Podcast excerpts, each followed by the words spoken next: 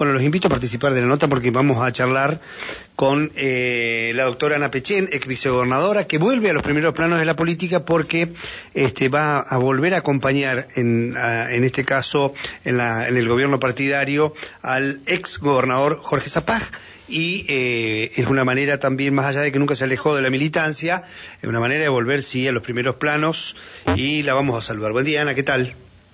Buen día, Nico, un gusto saludarte. Igualmente, a, todo el equipo de, tu, día. radio.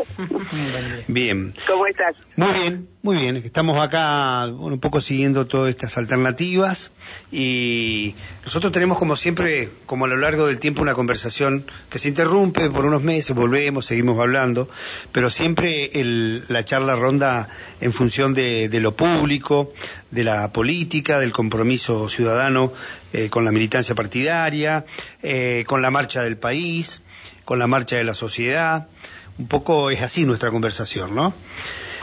sí, este, así ha sido siempre. Así ha sido siempre. Y este, bueno, un poco la, novedad es esta, ¿no? Eh, el regreso a ocupar un, un cargo partidario eh, en, en ocasión de cumplir con el con el mandato de vicegobernadora y de, luego de la eh, mm, eh, interna por la senaduría, Ana bajó su perfil, retomó su vida civil y ahora un poco como que la vemos volver, ¿no? ¿Es así o es una lectura mía nomás? No, digamos, yo nunca ocupé un cargo partidario, es la primera vez que lo voy a hacer. Eh, me entusiasma porque yo lucho mucho por la presencia de mujeres, digamos, en mi partido como he dicho siempre, hay muy buenos hombres y hay muy buenas mujeres, pero no siempre eh, aparecen, digamos, en, en estos espacios de conducción. Y bueno, así uno tiene que ser consciente con la prédica, ¿no es cierto? Es decir, si predica porque incluyamos las mujeres, obviamente este, cuando tenemos la oportunidad de participar no podemos eh, dejar de hacerlo. Sí, y ya, que está, me da pie para contextualizar la, la pregunta, ¿no? Eh, el, el, tema del empoderamiento de la mujer, eh, a ver, voy a tirar dos o tres tips para, para contextualizar la pregunta. El empoderamiento de la mujer, el, lenguaje inclusivo, la irrupción de, o el reemplazo de las redes sociales como eh, de, los, de los foros tradicionales de discusión, eh, ¿le da una agenda política distinta a, la, a aquella de cuando asume la vicegobernación? Absolutamente creo que mm, más que, unos pocos años, digamos, parece que hubiera pasado como un siglo, ¿no? Sí, es decir, sí. Eh, eh, cuando yo asumí la vicegobernación, el 30, apenas el 30% de las bancas estaban ocupadas por mujeres de los distintos partidos políticos.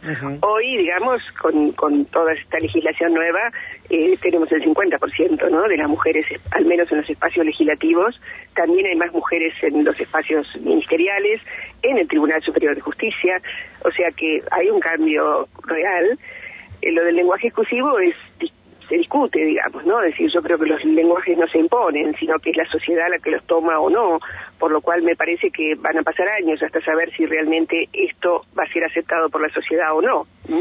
Y lo de las redes es indiscutible que ha cambiado toda nuestra forma de relacionarnos.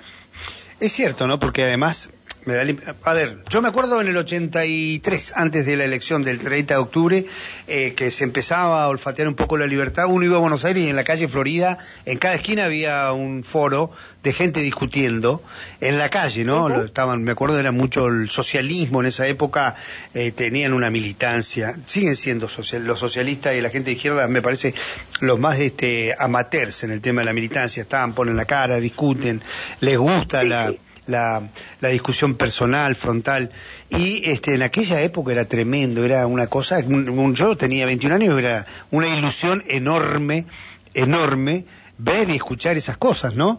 Eh, después estaban los espacios propios de los partidos, las, las, las seccionales, los comités, las unidades básicas, donde la gente iba a discutir. Y eso ya ha quedado, es, digamos, es la prehistoria, ¿no? Y, y, todo se da... Lamentablemente, ¿eh? lamentablemente, porque no reemplazan las redes ese contacto personal eh, que uno tiene con el afiliado, con el compañero. Eh, es más, creo que las redes generan más posibilidades de conflicto que lo que es la relación personal. Bueno, está, el, digamos, por antonomasia, Twitter es el lugar del conflicto, ¿no? De la pelea. Twitter, donde estás limitado, con pocas palabras tenés que ser anatémico, decir pum, pum, pum, decir lo que querés decir. Y por supuesto que este, después los algoritmos te ubican en un espacio donde solo recibís de ese lado, ¿no? De los que están con vos. eh, Instagram es más, me parece medio más, tolerante y TikTok tiene la fina ironía del humor para descalificar, para, para hacer pensar. Me parece que son redes específicas este, para lo que uno quiere hacer. Pero son la, la etapa ¿no? que nos toca. Por supuesto, por supuesto, y es, digamos, el lenguaje fundamentalmente de los más jóvenes, así que eh, hay que incluirlo eh, y hay que hacer, pero creo que no hay que olvidar a los más viejos también, ¿no? Es decir, porque son parte de la política importante y me parece que hoy cuando uno hace campañas tiene que tomar ambas cosas, ¿no? Es decir, eh, por un lado la relación a través de las redes con los más jóvenes eh, y ver cómo recupera ese contacto personal con aquellos que, que, son nuestra historia, ¿no? En el partido, en, los ciudadanos, en toda la provincia, en la nación. Así es. A mí hay una cosa que me gusta charlar eh, con usted, es que, digamos, desde el punto de vista estructural, ¿no? Yo digo, los jóvenes son la leña de la locomotora, son el fuego, la, el permanentemente están este, eh, alimentando el fuego de la locomotora. Pero también es cierto que nosotros, en la Argentina, con esta tradición de que nunca se retiran los políticos, no tenemos la, la costumbre que tienen, por ejemplo, los europeos, que arman consejos de sabios. ¿no? La Unión Europea llama a los exministros, a los expresidentes, y dice, bueno, usted, vuelque su experiencia de todo lo que le tocó en el Estado, eh, denos su conocimiento, lo que adquirió, porque también es cierto, muchos llegamos a los cargos, pues yo alguna vez también ejercí cargo público, aprendemos, tomamos cosas y nos vamos a la casa. A mí me hace acordar, eso me parece una injusticia tan grande como los que vamos a la universidad pública tomamos el conocimiento y después nos vamos a trabajar al extranjero o a una empresa privada y nos devolvemos a la sociedad que nos dio el título con la universidad, no le devolvemos nada. en la política me parece que es una injusticia también eso, ¿no? Quería su opinión, Ana. Sí, pero, pero en nuestra, en nuestra política ocurre algo que no es bueno también, ¿no? Es decir, la permanencia de los mismos actores. La permanencia de los mismos actores no oxigena la política. Entonces me parece que tiene que haber un equilibrio entre, digamos, la renovación de los cargos, que me parece perfecto, y ese consejo de los adultos que también hay que encontrar el lugar donde colocarlos, ¿no? Como estos consejos que decimos, o, digamos en Estados Unidos también existe el consejo de expresidentes, o sea, eh, nosotros en realidad vamos cambiando, eh, que, es la grieta permanente, ¿no? Es decir, los unos y los otros, y, y no reconocemos que siempre hubo algo positivo en el otro, aunque sea distinto a mí. Claro. Bueno, esas cosas, este, nos tienen. Eh, yo, Alfonsín decía que era el canibalismo del sistema político que teníamos, el sistema presidencial, y por eso promovía lo que después fue la reforma a la Constitución, lo que acuerdan con Menem y Corach, de, de, poner el primer ministro, de descanibalizar un poco lo que era el sistema. No se logró. Eh, siempre. Y además nos robó la posibilidad de decidir quiénes son los representantes de la provincia, que son los senadores, porque ahora son realmente lo mismo que los diputados, ¿no? Es decir, o sea, no tenemos como antes esa posibilidad de, de cada eh, provincia eh, postular quiénes serían los legisladores, eh, los senadores, perdón. Así es. Bueno, hay otra cosa también, ¿no? Este, desde otros lugares más novedosos, hay gente que dice, miren, esto ya, los sistemas tradicionales de representación no sirven. Hay que ir a la democracia, a la democracia digital ni siquiera van a tener un espacio físico. Y a mí me, me, espanta porque, bueno, yo soy viejito en el conocimiento, eh, viejito, digamos, eh, formado en la, en la, vieja escuela. Y, sí, sí, yo también. y esto de, de, la democracia digital, dice, no, no, escúchame, se gobierna por, la, por Internet. Esas cosas que se están, en algunos lugares, creo que en Suiza, algo leí. Sí se están impulsando, eh, bueno, tiene una velocidad para la cabeza nuestra, me parece que nos toca este, asimilarla, pero es muy difícil, ¿no? No, yo creo que tiene que ver con la educación del pueblo también, ¿no? Es decir, eh, yo conozco el caso de California, eh, en donde en realidad se consulta muchísimo eh, a través de, las redes para tomar decisiones que son importantes, digamos, para la sociedad. Entonces, eso forma parte, digamos, esa encuesta o esa, ese, ese contacto que se hace a través de las redes de la toma de decisión, muchas veces en los legisladores, y, no deja de ser algo interesante, ¿no? Es un mix. Bueno, bueno, la cuestión es que a mí me parece que nosotros tendríamos que animarnos a promover foros que debatan estas cosas. Eh, Por supuesto, una democracia más participativa, sí, sí, claro. Exacto. Por el costado de la urgencia de gobernar ¿no? Tener un espacio, un tiempo de pensar, de planificar, de promover eh, y de alimentar algo que tenemos muy, muy eh, exangüe, que son las ideas. ¿eh? Cada día tenemos menos ideas, menos ideas y cada vez más monopólicas. Así que este, yo creo que es un, lindo espacio, Ana, para, para la nueva tarea, digamos, la nueva responsabilidad dentro del, partido, es este, abrirse también un poco a la, a la sociedad, discutir, a escuchar otras voces, ¿no? Pluripartidarias y ciudadanas, eh, de gente independiente. Por supuesto. Bueno, yo creo que eh, ese ha sido mi perfil siempre, ¿no? Es decir, cuando estuve en la legislatura, el diálogo entre todas las fuerzas políticas fue realmente muy interesante y sigo pensando lo mismo y practicando lo mismo.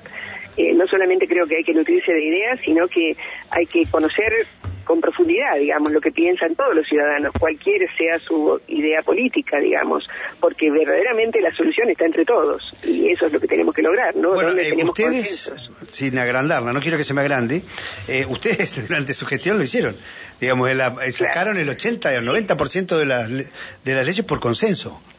Sí, sí, sí, sí, alguna brava, ¿no? Porque fue la ley de educación, la reforma del Código Procesal Penal. No, no, este, Bueno, pero quiero decir también que hubo una, una gran seriedad en todos los partidos en, designar a sus diputados, ¿no? Había diputados de, de mucha envergadura. Eh, depende también de eso, ¿no? Sí. Este, por eso digo siempre tiene que haber un equilibrio. Yo defendí la ley del cupo joven y, lo sigo defendiendo, pero tiene que haber un equilibrio entre los más jóvenes, que tienen menos formación política, obviamente, eh, los más viejos, que tienen la experiencia y han, digamos, desarrollado todo ese conocimiento a lo largo del tiempo. Y yo tuve en ese sentido, eh, en los dos periodos, una legislatura de privilegio por la composición de sus diputados. Así es. Bueno, se viene, se viene una instancia interesante en esta nueva etapa de la política. Me preguntan acá, dice, preguntale si va a ser candidata. Eh, eterna candidata, parece. Sí, sí. Nico. Sí. Eh, yo he sido dos, dos periodos vicegobernadora. Parece que en la, en la, Argentina no hay, los otros días alguien me decía, no hay ningún caso de que una vicegobernador, vicegobernador o vicegobernadora haya estado dos periodos. La verdad que no lo sé, pero sí es cierto, este, bueno, me, honra, digamos, haberlo sido y haberlo acompañado a, Jorge Zapac en, en dos periodos. Y, y, la razón es porque en general siempre hay una disputa entre el vicegobernador y el gobernador eh, porque el vicegobernador quiere ocupar el cargo del gobernador. Eh, me parece que lo que le decía así en tono de sorna, digo, debe ser muy buena segunda. Bueno. porque creo que ocupo ese lugar sin problema.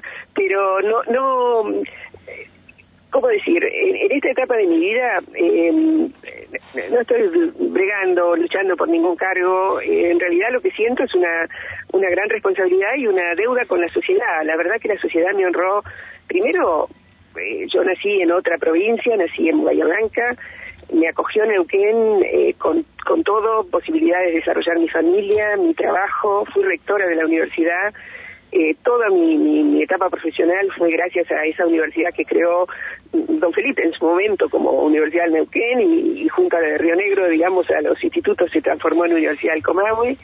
Después pude ser vicegobernadora y hoy recorro las calles y la gente me reconoce, me saluda y, realmente me da su afecto.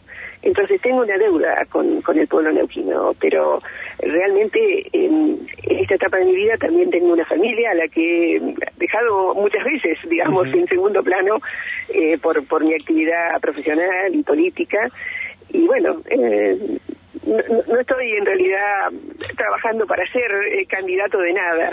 Simplemente estoy acompañando a, Marcos, a mi partido, eh, como lo he hecho siempre. Bien. Ana, muchísimas gracias por estos minutos. Hasta siempre, Nico, un abrazo para todo tu equipo también. Gracias, hasta luego. Muy bien, ahí estaba la doctora Ana Pechín, eh, va a ser este va a estar en la convención junto al ex gobernador Jorge Zapag, una fórmula que gobernó la provincia, van a ocupar el primer y segundo lugar respectivamente ahí en el órgano partidario más importante, que es la convención del MPN.